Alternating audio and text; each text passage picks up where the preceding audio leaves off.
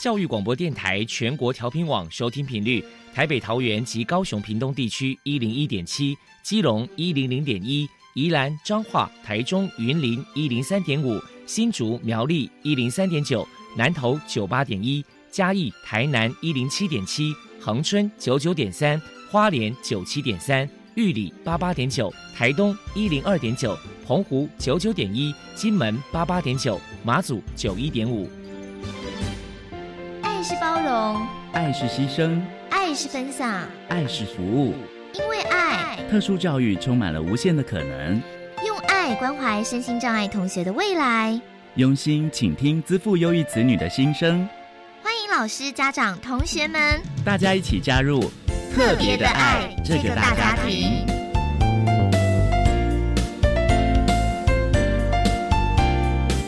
本节目由教育部学生事务及特殊教育司指导，国立教育广播电台监制，欢迎收听。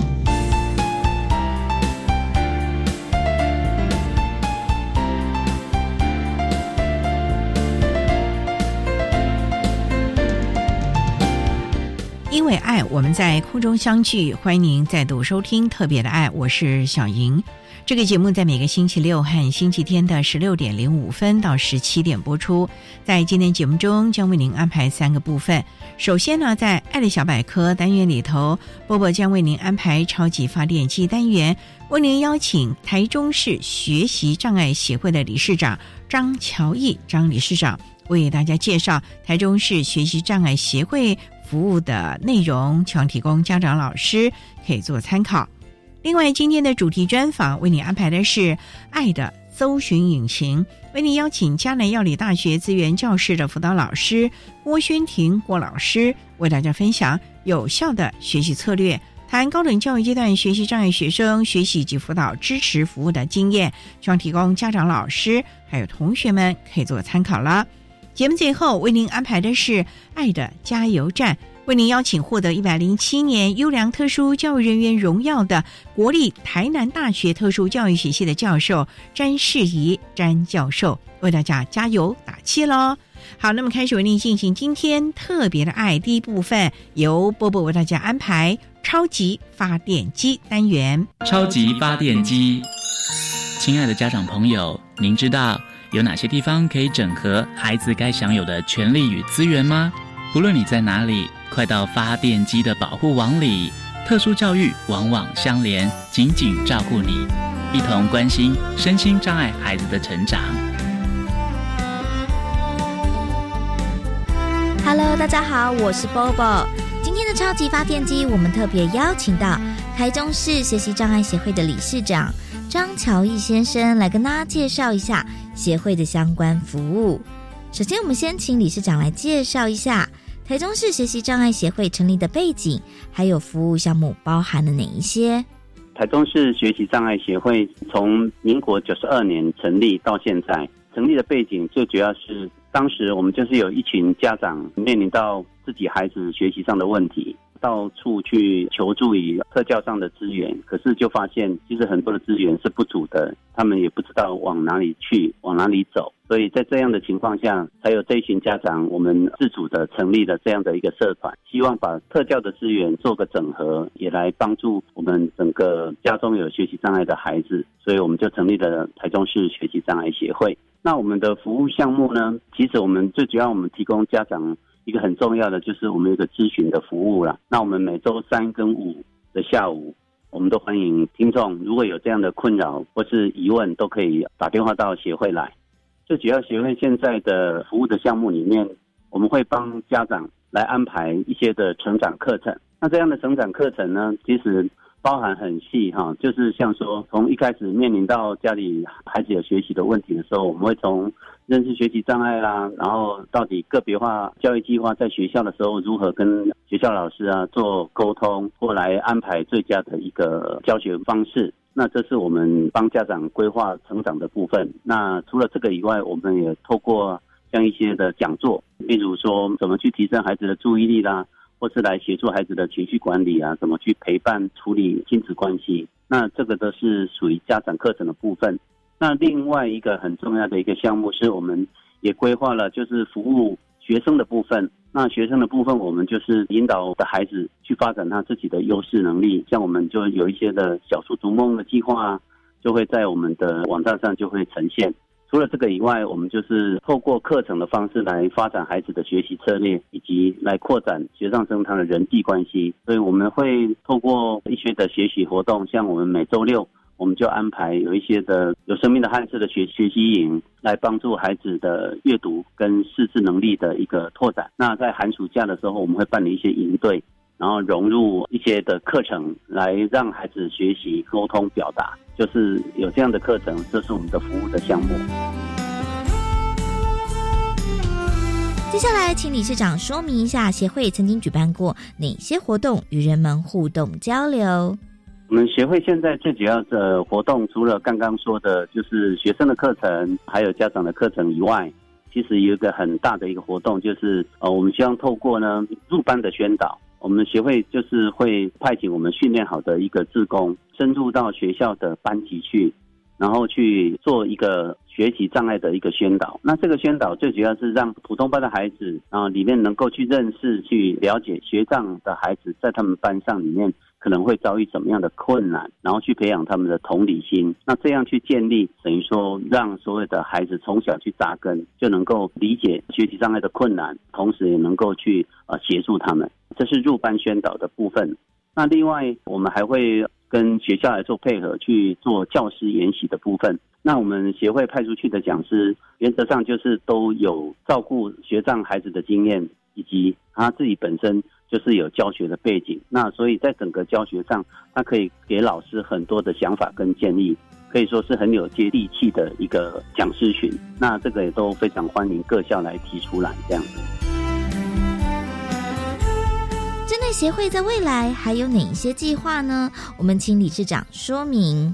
针对这个规划，其实我们学会这几年我们发展的越来越完整。就是除了国中小这个学习阶段的一个学习策略，以及对家长的一个专业的支持以外，那未来因为我们的孩子其实慢慢的已经开始要步入了，就是踏入这个社会，所以我们未来整个一个活动上的规划，其实我们已经有在开始从事就是青年学障的一个就业平台的搭建。希望说帮助这些青年在出去就业前就已经具备了，就是一些像说沟通能力啦、情绪控管啦，以及面临他自己的限制的部分如何去克服。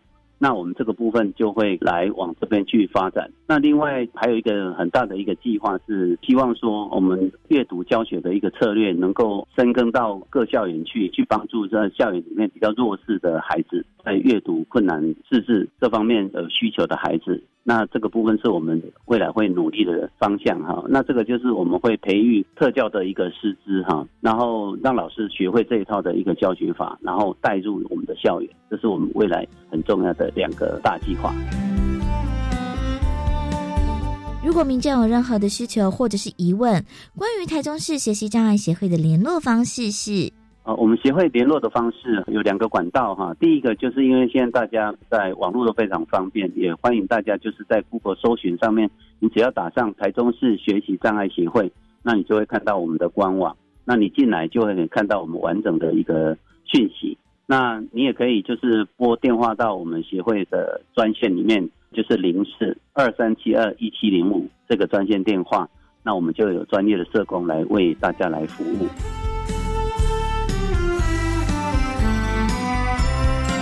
最后，理事长还有什么样的话想要传达的呢？最后，我想要传达的是说，上天给每一个人的功课都不太一样。那每一个小孩给父母的功课也不一样。自己的孩子拥有学障的特质，有人说学习障碍的孩子他们是来自外星球来的一个生命体哈，他们真的是很独特，有独特的灵魂呐。既然来到我们的身边，其实我们就应该要珍视上天给我们的礼物啦。那因为孩子的独特，我讲没当父母亲的应该去欣赏。每一个孩子的特质，帮助他们找到自己的价值跟方向，多去聚焦他们的优势，寻求协会的一些专业上的一个协助，来针对他弱势的部分来给他做调整。那我想，当孩子找到他们自己的方向跟价值，他们的人生就会有希望。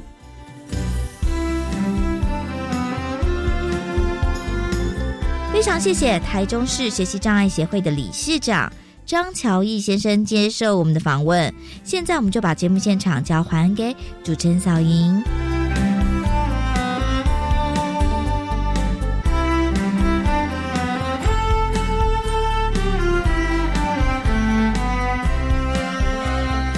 谢谢台中市学习障碍协会的张乔义理事长以及波波为大家介绍了学会的服务内容以及相关的资讯，希望提供家长、老师还有同学们可以做个参考了。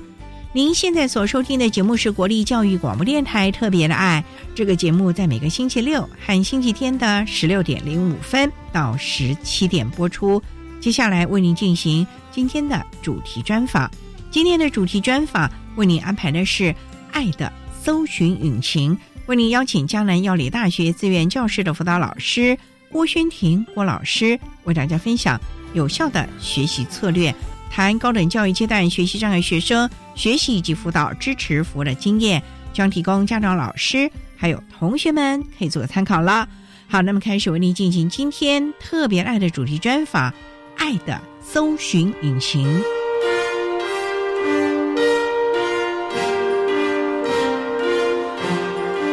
爱的搜寻引擎。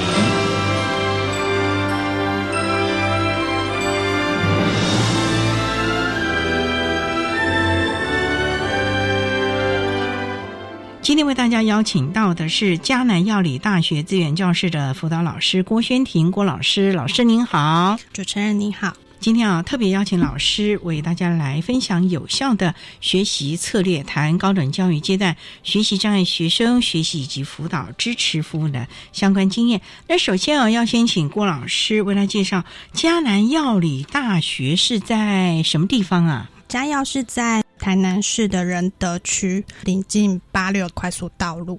大家可能会比较知道是奇美博物馆。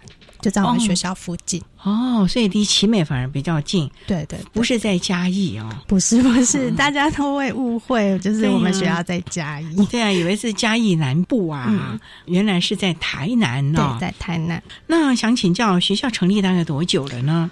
学校是民国五十五年创校，那个时候是叫迦南药专，大家可能会比较知道是这个很有名的一个学校。对，因为学校出了很多药师。目前有多少系所啊？目前我们学校有五大学院：药理学院、民生学院，还有人文暨资讯应用、环境永续跟休闲暨健康管理这五个学院，二十二个系所。全校有多少学生啊？目前学校大概一万四千多，是有包含二技跟进修部哦。所以江南药理大学还有。四技二专这个部分呢？对，所以我们不是科技大学，是一般的大学咯。之前是叫科技大学，然后在前两年的时候改名叫做江南药理大学，所以还有二技的部分。对对，和和进修部。那我们的孩子应该都是在台南、大台南地区的吧？没有哎，我们学校的学生四面八方，来自全台各地的。对对。目前有多少身心障碍的孩子在我们迦南药理大学就读啊？我们目前的话，学生有两百四十六人，两百四十六位的对身心障碍学生。对，那每种障碍类别都有吗？对，我们每一种障碍类别都有。那你们辅导起来不是也很辛苦的？我们最多曾经到三百多个学生，三百多啊！对，哇，那我们今天主要谈的学障的孩子大概有多少？目前学障的孩子有一百一十四人，哇，那在你们三分之一强了。对，所以真的是蛮多的哦。那他们通常会在哪一个系念呢？各个系都有哎，会不会是以操作课程的系比较多？也没有哎，像是像我们有理工科，像环境。类的就是比较偏理工科的科系，几乎都是收学长生比较多。哦，对啊，所以他们念起来就真的很辛苦，很辛苦哎，理工哎。对，那目前我们迦南有几位辅导老师啊？现在目前有五位辅导老师。老师，您从事辅导工作大概多久？我大概四年多了，我是最之前的。怎么样的机缘会来从事我们资源教室辅导工作？之前我在教务处那边当教作计划的助理，然后是因为刚好看到学校有开这个缺，就想说转换一下跑道，因为毕竟跟自己学的方向会比较有相关。您本身主修我是中原大学心理学系，对呀，心理系其实对孩子。应该有很大的帮助吧？应该是说我们学的面向比较广泛，但是其实都是在做接触人的方向，所以其实我会比较倾向于去做接触人的工作，尤其对于这个大孩子的这个工作，更是倾向于成人的这一块了哦。对，因为其实我有很多大学同学跟学长姐都有在这个领域。所以自己会想要去挑战看看，感觉还好吧？哦，做到目前还可以。好，我们稍待再请嘉南药理大学资源教室的辅导老师郭宣婷郭老师，再为大家分享有效的学习策略，谈高等教育阶段学习障碍学生学习及辅导支持服务的相关经验。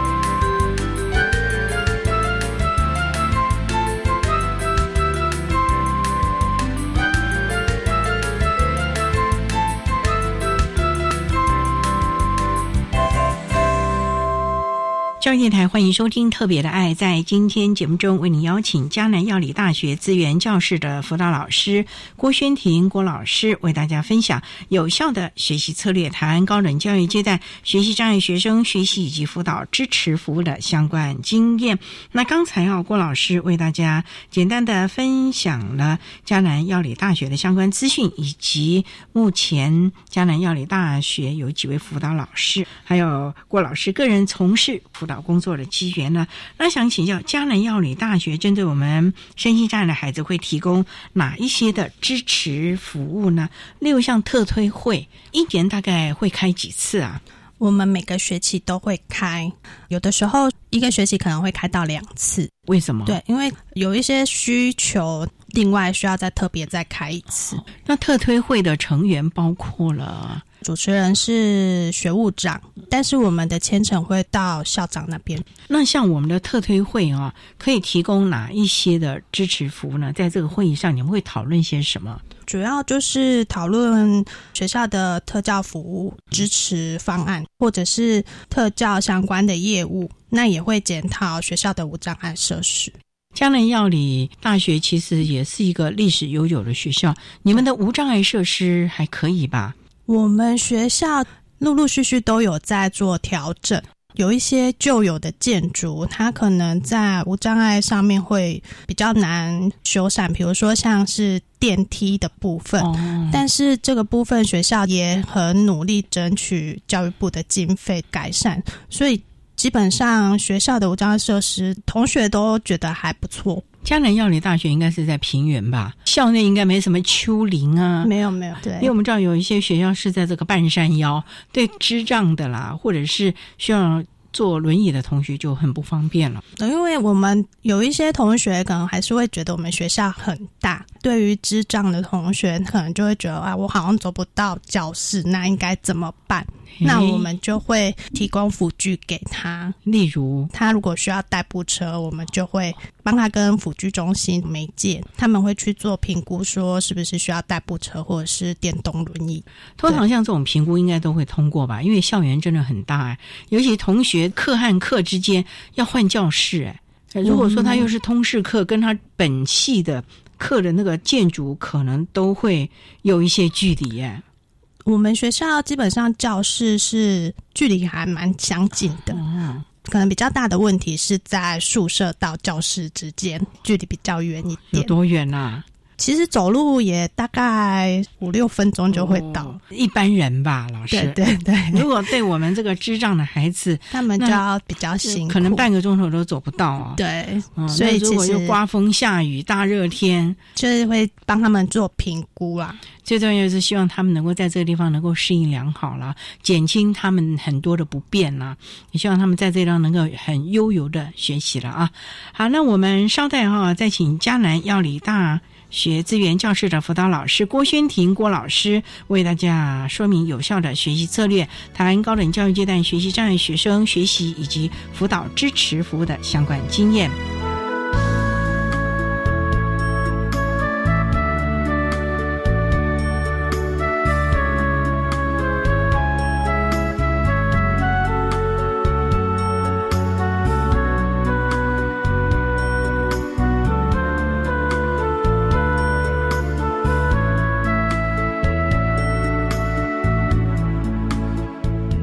位听众，大家好，我是国立台南大学特殊教育学系的杨宪明教授。针对学习障碍学生的教学策略及重点，我提出以下几点建议：一、老师们在介绍学习内容的时候，在逻辑上或是在解说的时候，能够非常的清晰、非常的清楚。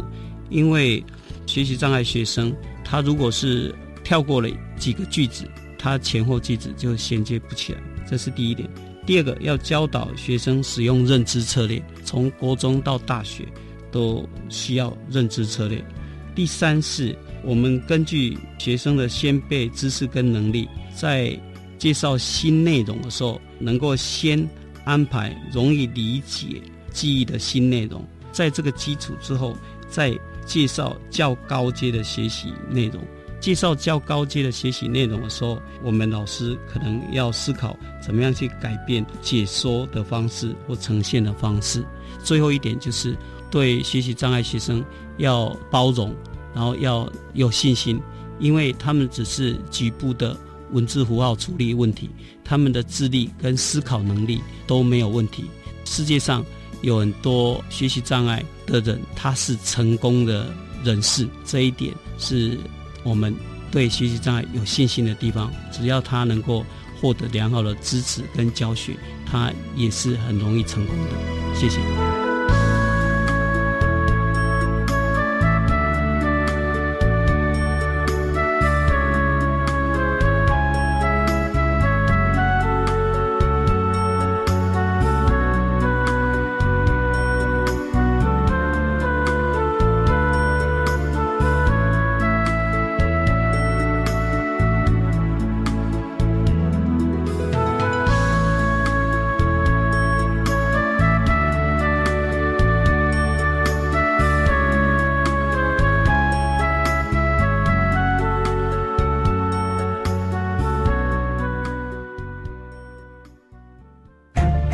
群获得师铎奖的老师总是想尽办法让孩子更好，帮助学生一起往前走，尊重孩子的独特性，规划多元学习环境，提供丰富的学习机会，让学生靠教育翻转命运。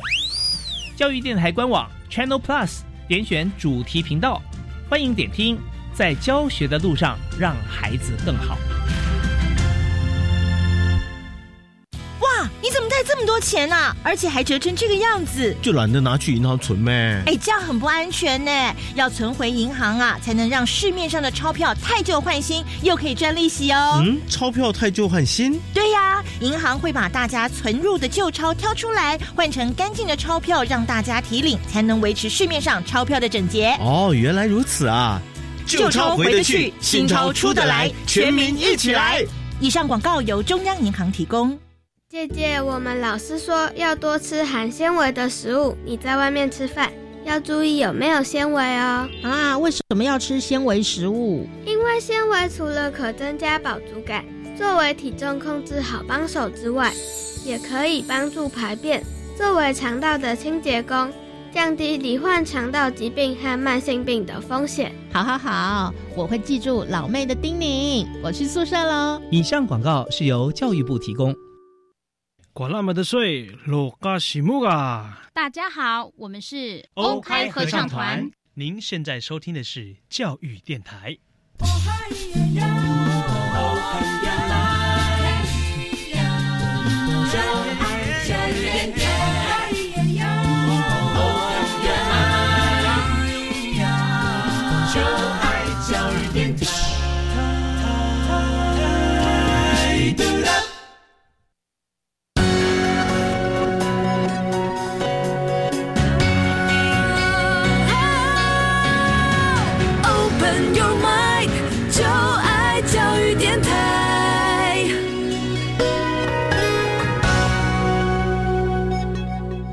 教电台欢迎收听《特别的爱》这个节目，是在每个星期六和星期天的十六点零五分到十七点播出。在今天节目中，为您邀请迦南药理大学资源教室的辅导老师郭宣婷郭老师，为大家分享有效的学习策略，谈高等教育阶段学习障碍学生学习及辅导支持服务的相关经验。那刚才节目的第一部分，郭老师为大家简单的介绍了迦南药理大学的相关资讯以及特推会所提供的服务。针对今天的主题啊，学习障碍的孩子在江南药理大学会为孩子提供哪一些的支持服务呢？因为我们知道现在入大学有好多管道，大概最早几月就会知道有学生要进来念江南了呢？最早大概是六月中左右，教务处那边会先提供第一批的名单给我们。那第一批名单主要是透过身心障碍甄试进来的学生，马上就要去跟他们联络了吗？我们通常收到学生之后，如果手边的业务已经进行到差不多的话，我们就会开始做新生的联系。你们通常会问一些什么样的问题？会先去了解他在高中职阶段的学业，因为我们要先知道他会需要些什么样的协助。再来就是我们会了解他的障碍状况，他会比较知道他可能需要哪一些辅具，或者是课业辅导啊。那像我们还有英文专班，这个专班是这个专班是针对英文修不过的学生，对，因为学校大一新生都有英文的必修。像学习障碍跟听障的学生，嗯或者是视障的学生，他们可能在学习上就会比较有困难。嗯那我们就会把这些学生全部聚集在一起，学校自费开一个英文专班，就是把他们的英文转换到专班去上。也就是说，你们其实有毕业门槛就是了。对，所以像这种英文课程就必须为他们加强了。这个部分是他们会另外挑出来上课，就不会跟同班同学一起上。那想请教，那学障的孩子呢？你们了解他的情况吗？学障的孩子，通常我们会去询问说他是阅读障碍或者是数理方面的障碍。哦、这个在当初的转衔的 paper 里面就看不到吗？其实会看不到，所以我们都是在第一时间电话访谈的时候，直接跟学生了解。那他们会愿意说明吗？学生他们自己都知道，哦或者是你直接就问他说你在高中职的时候成绩怎么样，那你就会知道说他哪个部分比较弱。你的所谓的成绩怎么样？就是说国英数啊这几科的成绩如何，是不是？对，就会问他，或者是他的班排名，这都是你们的经验了，是不是？就是你要知道怎么去套学生的话。哦，不然学生其实也不知道怎么把正确的资讯告诉你们。因为有的时候还蛮多学障的学生，他其实不知道他当初为什么会被鉴定是学习障碍。啊，到了大学他也不知道啊。对，因为他就只知道成绩不好，然后老师帮我提报鉴定，就通过，就有了这个身份。他其实并不知道自己是哪一种的学障。对，到了大学，那他怎么会知道他自己需要什么样的支持服务呢？所以就必须要透过辅导老师了解，了解然后提供他适当的协助。好了，那我们知道了，学习障碍的孩子可能有阅读的问题。刚刚也提到了，不一定是大台南地区，全台各地都有。那他来了之后，第一个可能要住校，不然就是在外面租屋。在这个部分，可能有一些该注意的事情，你们会协助吗？学障的孩子可能不需要无障碍的空间，可是基本上不知道你们的宿舍够不够啦。如果不够的话，他外面租屋，这个危险性就蛮高的。例如契约，你们有帮忙看吗？我们原则上是学生，他如果有提出这个需求，我们都会帮忙。但目前还没有看过说有学生他对于契约这个部分需要我们协助，因为毕竟大一新生进来，家长都是都看清楚了对，而且都是由家长去协助租屋。哦对他们，因为还没有满二十岁，他们大部分会住校吗？大部分我们大一新生都是住校。那也希望他们能够尽快的了解学校的情况。其实我们学校盖了很多宿舍，哦那最近又盖了新的一栋宿舍，所以其实床位是够的啦。学校目前如果说要到全校的学生都住宿的话，是还不可能，距离啊对，还有一点距离，但是尽量去满足学生这样有。需求的学生了。对，好了，那学长最重要是学习的问题了。在这个部分，你们有先让系上了解进来的是有学习障碍，然后是哪一种的状况吗？我们是导师那边，他会知道学生的状况，导师一定会知道。但是如果任课老师的部分，是我们会征求同学的同意同意。因为有一些同学他其实不想要让人家知道他的身份，嗯所以他其实会想要自己去试试看。如果说真的可以跟一般同学一样的话，其实我不想要让老师知道，因为他也怕被标签化。那可是 这个试一试是试多久啊？通常我们会让他看一个学期，一个学期啊？那万一这个学期都当了呢？其实我们在期中考会注意他期中考对。那嗯如果期中考成绩真的不行，我们期中考之后就会建议他开始做了课业辅导，或者是做评量调整。所以还是会主动提醒他啦。一定会，要不然他如果到时候被当掉，回过头来跟我们讲说老师我该怎么办的时候，其实我们不知道该怎么去协助他。所以你们对每个孩子都要很了解了哦。对，因为你才能够适时的提供他所需要的协助。因为其实有一些学长的学生，他对自己的成绩其实不在乎，所以就变成我们老师要去盯着他。天哪！大学是独立自主学习，可是因为这群孩子才刚刚高中职毕业，真的也是很辛苦啊。好，我们稍待再请嘉南药理大学资源教室的辅导老师郭宣婷郭老师，再为大家分享有效的学习策略，谈高等教育阶段学习障碍学生学习及辅导支持服务的相关经验。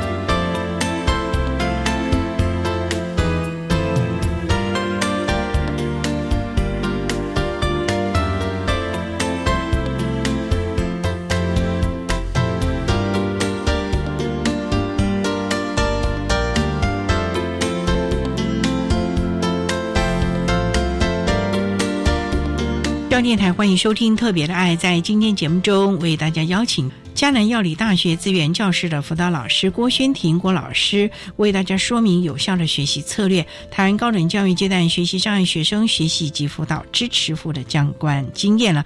刚才郭老师提到了啊，在迦南呢就有好多协助的方式啊，针对我们学习障碍。那老师有没有个案可以分享？像例如说，这个孩子从一进迦南药理大学，你们知道了他在学习上需要什么样的支持服务，马上介入，那所提供的学习策略啊，不管是课后辅导啊，或者是加强这部分，能不能为大家来分享呢？我们会提供学生有一个现况需求与能力分析评估表，就是在他一开始入学的时候就请他来找我们填。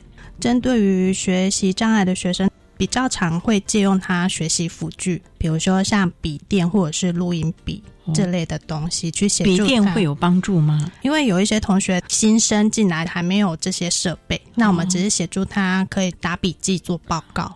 因为你如果真的叫他打笔记的话，因为他可能有听的阅读理解的问题啊，你要他直接打的话，恐怕他连打这个笔电都有问题咯。我们是借录音笔让他录音，会事先跟老师沟通，我们会在课堂做录音。那同学他就是课后会去做一个复习，因为有一些同学他可能写字比较慢。所以我们就会用笔电的方式让他打。那其实我们还有另外一项辅具叫扫一笔。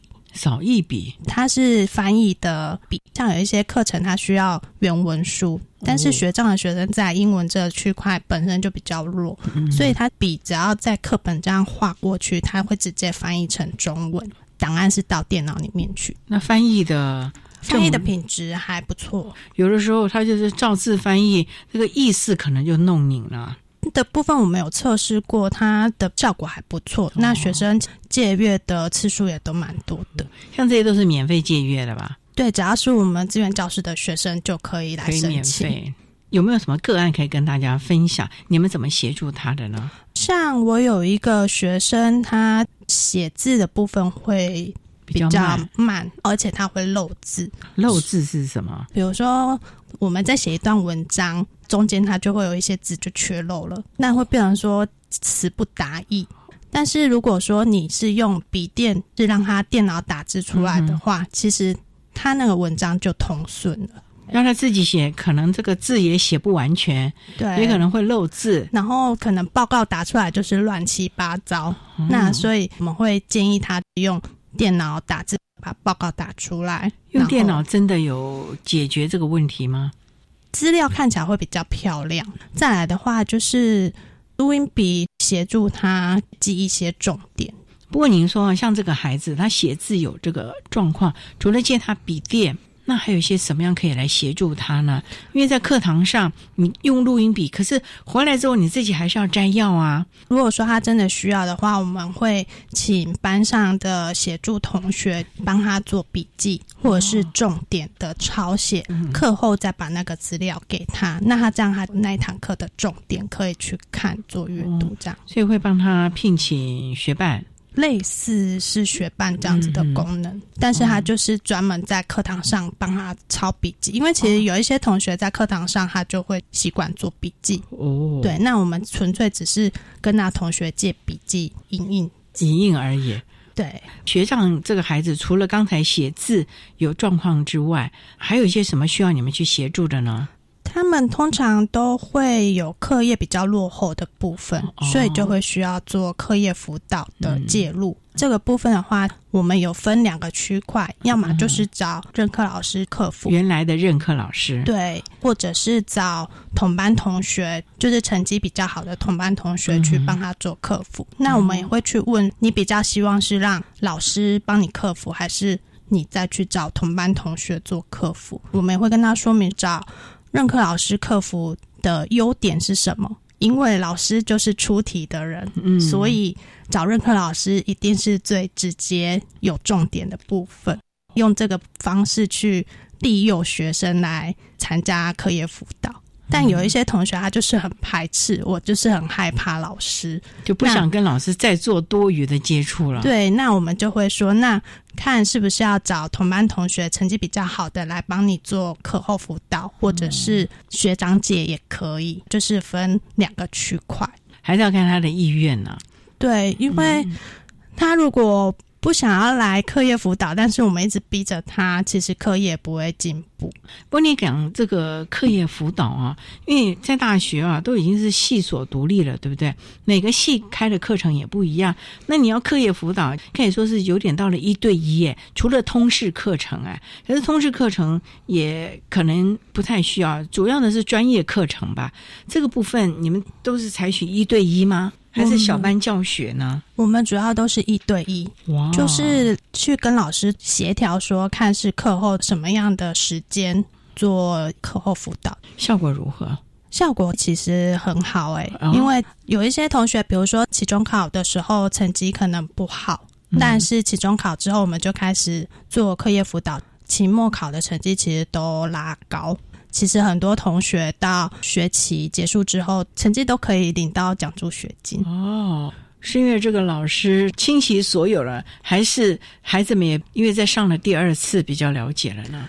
应该是都有。老师其实有一部分也会去看这个学生他的认真程度。再来的话，就是其实老师就是出题的人，所以说他会把考题的重点直接交给同学。那同学在考试的时候就会觉得很熟悉，所以成绩就会变好。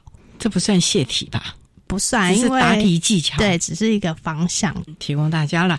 好，我们稍待再请嘉南药理大学资源教室的辅导老师郭宣婷郭老师，再为大家分享有效的学习策略，谈高等教育阶段学习障碍学生学习以及辅导支持服务的经验。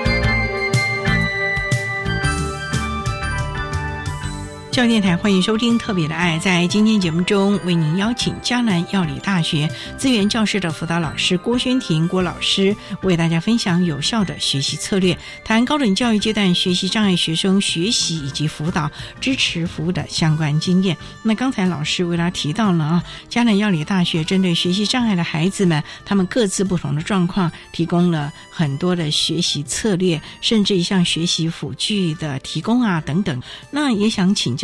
在嘉南药理大学，毕竟有很多可能还是必须要有一些的证照啊，或者是毕业的门槛。这个部分你们怎么来协助我们学习障碍的孩子呢？像我有一个学生，他其实是念环境学院，这是比较属于理工学院，他数理方面其实是比较弱，但学校又有。毕业门槛，他需要考两张证照，比如说像废水处理或者是下水道之类的相关证照。这个证照考试对他们来说是很吃力的，是笔试的吧？笔试。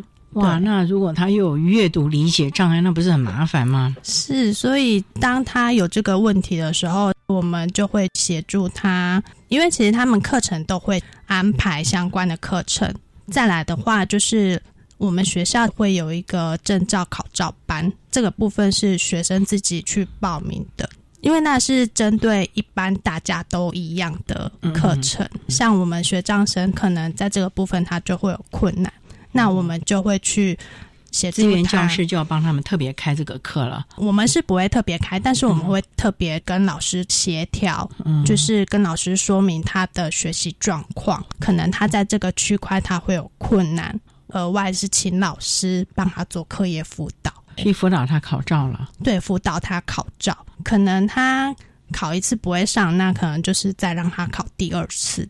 这个证照是在学校考的吗？还是应该有政府公布的那个公信单位吧？对，是政府考照。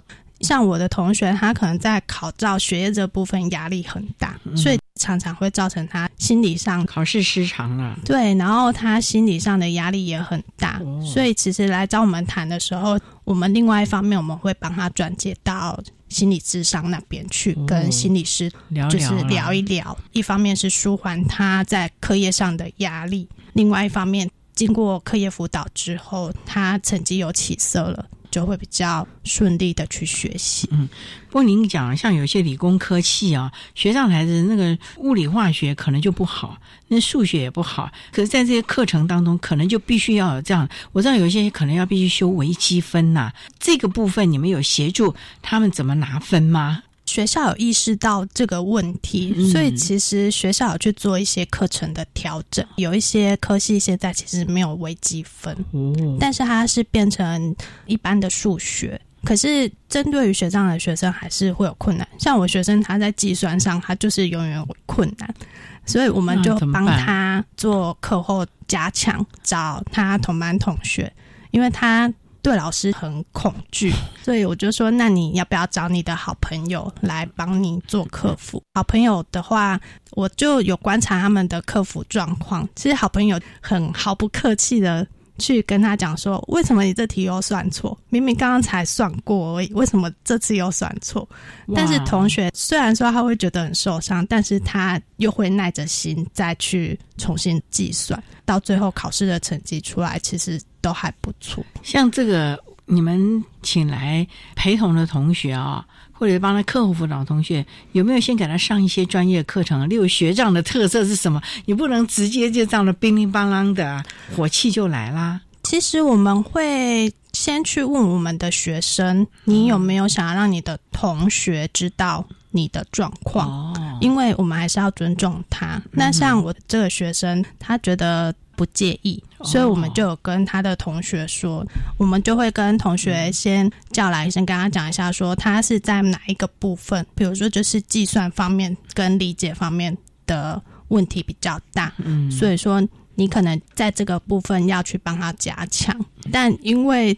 他可能一而再再而三的同样的题目都出错，所以同学他就发飙。但是他那种发飙不是真的发飙，是开玩笑的那一种，就是你怎么又错了这样子。嗯，那针对学长的孩子，你有帮他们做生涯的规划吗？因为四年五年下来之后，他总是要进入职场，或者是人生中有些其他的想法吧。在我手上的学生，其实主要是环境学院的学生。有一个他就是想要考研究所，我就会让他去跟系上的老师了解考研究所需要准备些什么样的东西。再来的话，会去跟他提醒说，你的障碍状况在研究所可能会遇到的困难是什么？那你可能需要拟定相关的学习策略，应应研究所的课程。哦，例如他会遇到什么困难？就是像刚刚我说的那个同学，他其实就是考我们学校的研究所，他就是在数理方面跟书写方面会有状况。那你到研究所最主要就是写论文，像他现在就生论文生的很辛苦，因为老师会要求他可能一个礼拜要生出几页，他压力就很大，所以我会持续。协助他做心理智商，缓解他的课业压力。那另外一个部分就是让他写学习策略的安排。比如说，哎，老师要求你一个礼拜要写三张的 paper，你可能就要去安排你的时间。今天我要写多少，让他自己学习做规划。大三、大四的时候，你们有帮他们规划转衔吗？或者是跟劳政协调？其实学校都会办职涯相关的活动，比如说生涯探索，或者是找学长姐回来分享他们的就职经验，或者是我们会到劳工局参访、职训中心，我们也有去参访过，让同学可以实际的去了解现在政府有提供哪一些。资讯跟课程，你其实可以去尝试看看。你们有转介他们去上一些职训课程吗？我们是没有转介，但是会提供资讯给他。自己考量了。对，因为毕竟他们现在在学校还是有课业，所以他们如果要去上职训课，其实没有那么的方便。好，那我们聊了这么多，您认为在高等教育阶段啊，我们学障的孩子应该要有一些什么样的准备呢？或者是有一些什么样的心情？学障的差异性很大，他们也不是因为很笨或者是不认真导致的。但是如果说他们可以获得适当的协助跟帮忙，他们其实可以发挥很大的天赋跟潜能。重点就是他们愿意要到资源教室来寻求协助。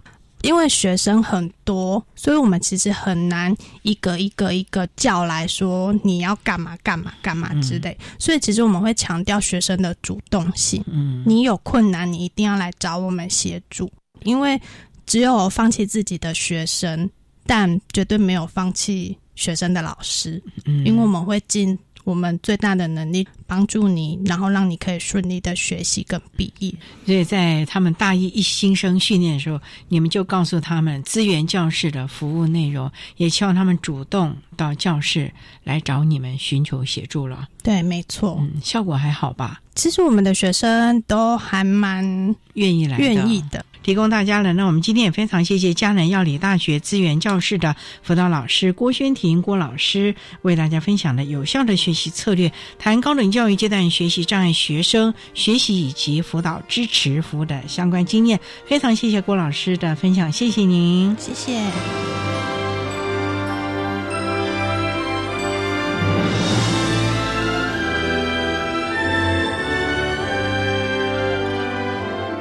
谢谢江南药理大学资源教室的郭宣婷辅导老师为大家分享了在高等教育阶段针对学习障碍的学生所提供的辅导还有支持服务的相关经验，希望提供家长、老师还有同学们可以做个参考喽。您现在所收听的节目是国立教育广播电台特别的爱节目，最后为您安排的是爱的加油站。为您邀请获得一百零七年优良特殊教育人员荣耀的国立台南大学特殊教育学系的教授詹世仪詹教授，为大家加油打气喽！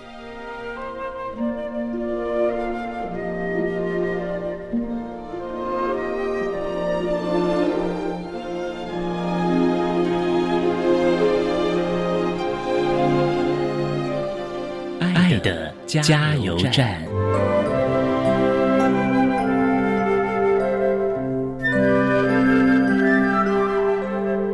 各位听众，大家好，我是一零七年优良特殊教育人员，目前任教于国立台南大学特殊教育学系的詹世仪副教授。针对学习障碍学生教学策略及重点，有几点建议。第一个就是关心您的学生，你有关心呢，你就会去注意他各种需求。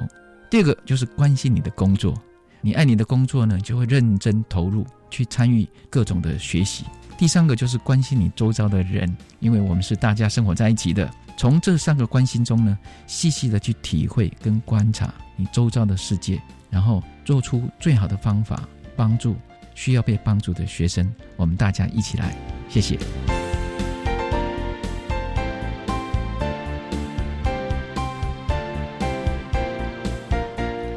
今天节目就为您进行到这了，感谢您的收听。在下个星期节目中，为您邀请获得一百零七年优良特殊教育人员荣耀的屏东县立盐埔乡振兴国民小学资源班的蔡宇桥老师，以及屏东县立盐埔乡振兴国民小学的校长李炳木李校长，为大家分享建构最适切的疏解方式，谈国小教育阶段情绪行为障碍学生辅导的策略，希望提供家长老师可以做个参考喽。感谢您的收听，也欢迎您在下个星期六十六点零五分再度收听特别的爱。我们下周见了，拜拜。